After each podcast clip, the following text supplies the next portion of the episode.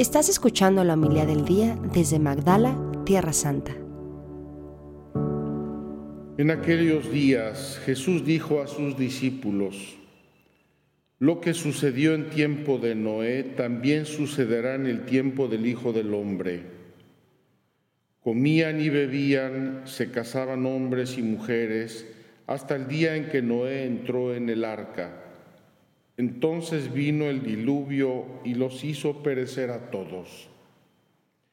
Lo mismo sucedió en el tiempo de Lot. Comían y bebían, compraban y vendían, sembraban y construían, pero el día en que Lot salió de Sodoma, llovió fuego y azufre del cielo y los hizo perecer a todos. Pues lo mismo sucederá el día en que el Hijo del Hombre se manifieste. Aquel día el que esté en la azotea y tenga cosas en la casa, que no baje a recogerlas, y el que esté en el campo, que no mire hacia atrás. Acuérdense de la mujer de Lot. Quien intente conservar su vida la perderá, y quien la pierda la conservará. Yo les digo, Aquella noche habrá dos en un mismo lecho. Uno será tomado y el otro abandonado. Habrá dos mujeres moliendo juntas. Una será tomada y la otra abandonada. Entonces le dijeron los discípulos, ¿cuándo sucederá esto, Señor? Y él les respondió, donde hay un cadáver se juntan los buitres. Palabra del Señor. Gloria a ti, Señor Jesús.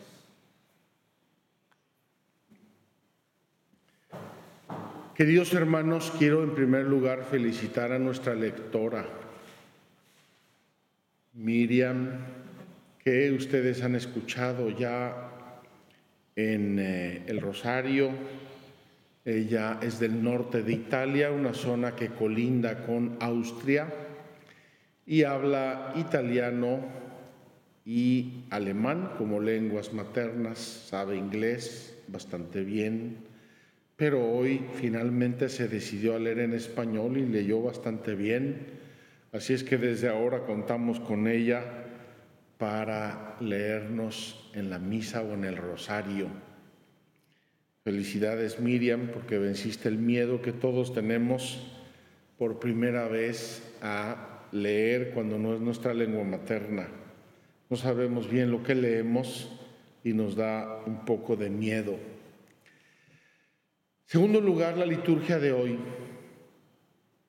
Este pasaje del libro de la sabiduría, capítulo 13, es un pasaje muy importante. Es un pasaje donde la revelación de Dios le echa en cara a los seres humanos que no quieran abrirse a su presencia, a su ser, a reconocerle a Él como creador. Porque dice, son inteligentes, ciertamente son inteligentes, ciertamente ven las leyes del mundo, reconocen y descubren cosas maravillosas ¿Cómo es posible, se pregunta el autor del libro de la sabiduría, que no reconozcan al Creador, que no den ese paso necesario para reconocer al Creador? Y se quedan en las cosas, en las criaturas, en los eventos, en la causalidad, en muchas cosas sin dar el paso al Creador. Queridos hermanos, me temo que este reproche se lo puede hacer Dios nuestro Señor en nuestro tiempo a muchas personas. La Biblia, con la Biblia en la mano, tendríamos que reprocharle a mucha gente, ¿cómo es posible que ves, estudias, sabes, que haces tantas cosas que entiendes tantas cosas, que planeas tantas cosas y no descubres la mano, la persona y el amor de Dios nuestro Señor detrás de todo eso.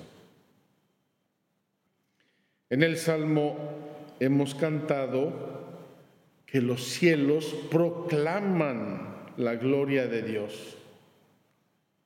Cuando decimos los cielos, ¿de qué estamos hablando?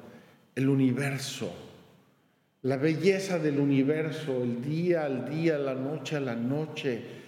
Todo habla de una mente, de alguien que puso orden y concierto, de alguien que puso leyes maravillosas, maravillosas, preciosas, claras. Nosotros después de millones de años de existencia en la Tierra, los seres humanos, vamos todavía descubriendo muchas cosas. De vez en cuando todavía salta por ahí alguien con que descubrió algo del átomo y eso revoluciona toda la ciencia. Y eso ya lo sabía Dios, Dios lo hizo, Dios lo creó. Nosotros en la medicina, por ejemplo, tomamos una pastilla, nos hace bien para unas cosas, nos hace mal para 25 cosas. La quimioterapia me cura del cáncer, en el mejor de los casos, me quema la mitad del cuerpo. Dios conoce el cuerpo, conoce las leyes, la célula, conoce todo, sabe cuándo empieza, cuándo termina. Dios tiene todo en sus manos y en su providencia. ¿Cómo es que no damos ese salto a reconocer a Dios nuestro Señor? Hay otro texto de San Pablo a los romanos, un poco en la misma línea. Y la Sagrada Escritura apunta, apunta a una causa de esta incredulidad. Y esa causa es el desorden moral. Ya les he mencionado yo muchas veces una frase de San Juan Pablo II que leí en, la encíclica, en la carta encíclica Fides et Ratio, la fe y la razón. El Papa Juan Pablo II en esa carta encíclica tiene una frase que a mí me, me rechina el alma. Dice, el que pierde la fe pierde la razón. El que se desorienta en las cosas más profundas que dan explicación a toda la naturaleza, a todo el ser humano, a toda la historia, a la creación, a la humanidad y a todo, obviamente se pierde. Es como perder la estrella polar. Ahora tranquilamente sacamos el GPS y en dos segundos sabemos en dónde estamos con todo género de detalle. Pero en la antigüedad y hasta hace poco tiempo, la gente tenía que buscar la estrella polar. Y si perdía la estrella polar no sabía dónde estaba y no sabía dónde tenía que dirigirse. Esa estrella polar, que es un trillonésimo del universo es parte de la obra creadora de Dios.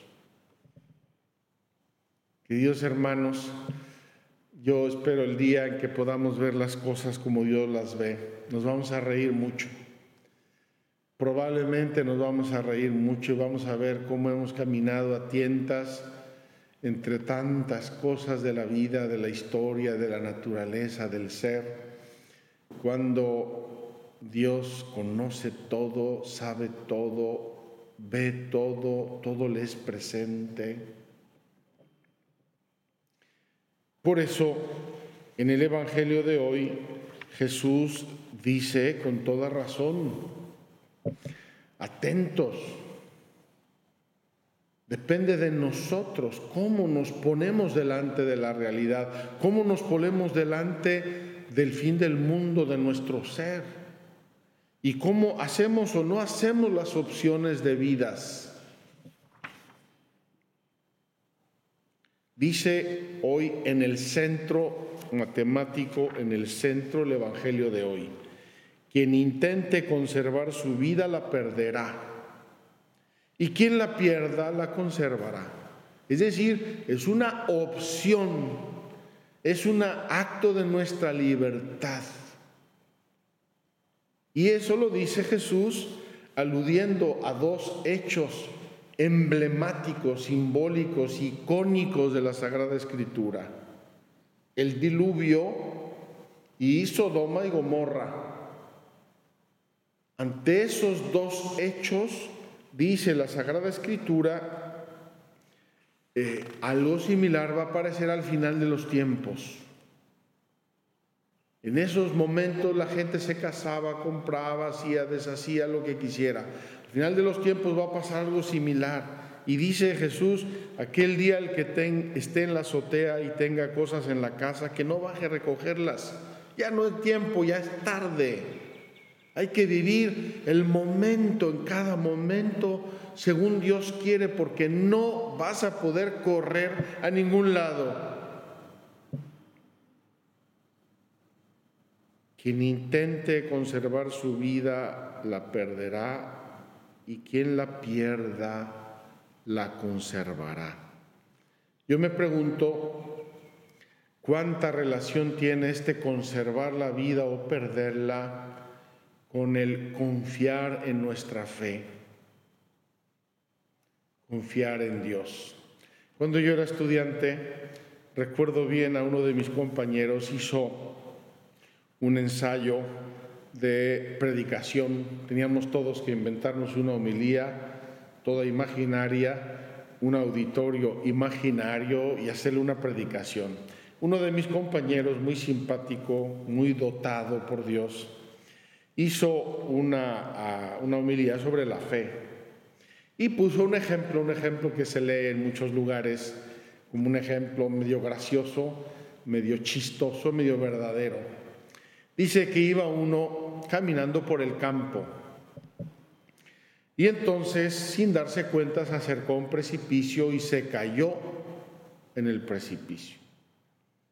Mi amigo y compañero lo hacía muy dramático todo, se cayó en el precipicio, iba volando hacia abajo, 200 metros volando, y de repente vio una ramita y se agarró a la ramita. Y ahí se quedó volando en el precipicio, 100 metros para arriba, 100 metros para abajo. Y empezó a gritar desesperadamente, ayuda, ayuda, auxilio, socorro, auxilio, socorro, y cogido a la ramita. De repente escucha una voz, hijo, sí, sí, sí, Señor, ¿dónde estás? Hijo mío, te amo. Sí, sí, Señor, gracias, gracias. ¿Crees en mí? Claro, Señor, que creo en ti, claro que creo en ti, Señor, ayúdame. Suéltate. Y dice, no hay alguien más por ahí. no hay alguien más. Si le crees a Dios, suéltate. Creemos más a unos bomberos que nos están esperando abajo con una cama elástica. Creemos a Dios como para soltar la ramita y dejarnos caer en el vacío sabiendo que Dios nos va a salvar. A veces da la impresión de que la fe eh, llega hasta ese punto, nos invita a soltarnos, a soltar muchas cosas a creer en Dios, a abandonarnos en Dios. Queridos hermanos, yo lo he dicho muchas veces, me estoy alargando. Si me alargo mucho me hacen time. Basta pensar en un ser humano, un ser humano, una persona humana. Tiene trillones de sistemas Trillones, es decir, millones de millones de millones de sistemas para que mi ojo vea bien y no se reseque, para que mi hígado funcione y coordine mil cosas, para que cada célula se encuentre con las demás células. Cada ser humano es un laboratorio de todo el, el macrocosmos y el microcosmos. Y podríamos bajar del ser humano a la célula, al átomo, y seguimos maravillándonos. Y no hemos todavía conocido lo que es la partícula más pequeña de la materia. No la hemos conocido. No tenemos los instrumentos para conocerla. Y Dios lo crea. Y funciona, y funciona bien, y funciona con regularidad. Y es un regalo de Dios. Nadie paga por eso. Queridos hermanos, la lectura de hoy del libro de la sabiduría nos la tenemos que recordar mucho y darle muchas vueltas. Libro de la sabiduría, capítulo 13, del 1 al 9. Confía en Dios, cree en Dios, ama a Dios, Dios que es nuestro Padre, Dios que es el Creador, como decimos en el credo. Lo decimos tan desenvueltamente en el credo los domingos, cree en un solo Dios Padre Todopoderoso, Creador del cielo y de la tierra, y luego decimos que eh, hay otras cosas más cercanas y más seguras que Dios. Abramos nuestro corazón a la fe, pidamos humildemente a Dios el don de la fe. Es una gracia, es un don. Y purifiquemos nuestra persona y nuestro corazón para que ese don pueda anidar en nuestras almas. Que así sea. Muchas gracias por escucharnos. Si quieres conocer más acerca de Magdala, síguenos en YouTube y Facebook.